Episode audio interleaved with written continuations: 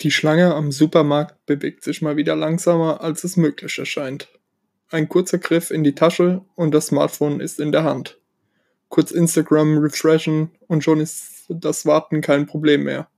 Ah, und noch eine Notification, jemand hat was in WhatsApp geschrieben. Direkt mal schauen. Und schon stehst du vorne an der Kasse und bezahlst. Super, die Zeit verging wie im Fluge. Schweigfuchs, der Podcast, in dem Technik zur Sprache kommt. Ein solches Szenario spielt sich wahrscheinlich Millionen von Male pro Tag ab. Und darin ist eigentlich auch nichts verkehrt. Was soll man sonst in der Zeit machen? Löcher in die Luft starren? Doch die Gefahr lauert, wenn sich in unserem Gehirn sogenannte Ludic Loops bilden. Ludic ist Latein und bedeutet so viel wie ich spiele und Loop ist einfach nur das englische Wort für Schleife. Bekannt geworden ist der Begriff vor allem aus dem Bereich der Automatenspielsucht. Als eine Ludic Loop bezeichnet man eine Folge von Aktivitäten, die keinem Zweck als sich selbst dient. Und das Gefährliche ist, sie entstehen eigentlich immer aus zunächst interessanten, spannenden oder lustigen Aktivitäten. So hofft man am Anfang, beim Automatenspielen zum Beispiel, noch auf den großen Gewinn, der Moment, an dem es sich richtig auszahlt zu spielen und man jubelnd das Casino verlassen kann. Doch mit der Zeit wird das Ganze zum Selbstzweck. Man freut sich nicht mehr wirklich über die kleinen Gewinne und spürt auch die kleinen Verluste nicht mehr. Aber irgendwie kann man auch nicht aufhören zu spielen.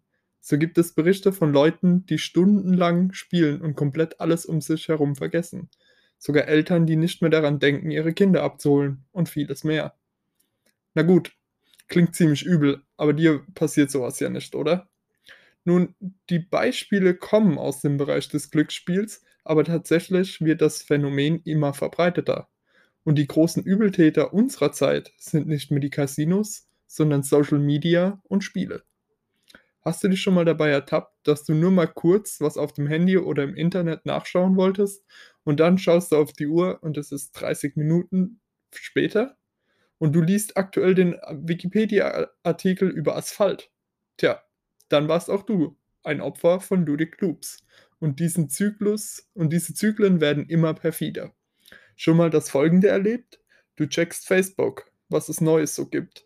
Dann hast du alles gelesen. Hm, mal schauen, was es in Instagram so Neues gibt. Danach mal schauen, was es für neue Artikel auf deiner Lieblingswebseite gibt. Und wenn du damit fertig bist, na dann wieder zurück zu Facebook und der Zyklus beginnt von neuem.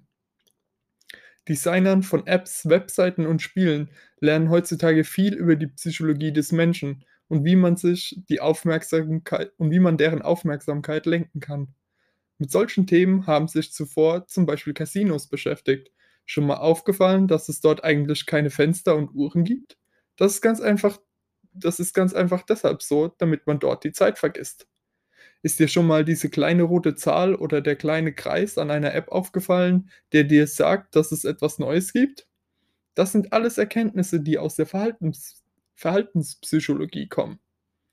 Okay, Problem erkannt. Aber was kann ich dagegen tun? Ein wichtiger Schritt ist es, diese Ludic Loops zu erkennen. Und dann solltest du diese erstmal auf Papier festhalten.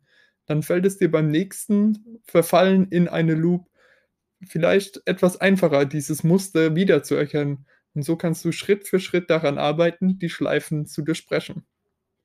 Zum Abschluss möchte ich noch auf ein Video verweisen, das ich in den Show Notes verlinkt habe. Es ist ein Video von der YouTuberin Gabby Hanna, die darüber redet, was es für sie heißt, auf YouTube erfolgreich zu sein. Das Video hat mich persönlich echt bewegt und ich empfehle es jedem, der in Social Media unterwegs ist, sich das mal komplett anzuhören. Wenn du Fragen und Anregungen hast, dann schreib mir doch eine Mail an vike.david.protonmail.com oder auf Twitter at vike_david. Bis zur nächsten Folge von Schweigefuchs. David.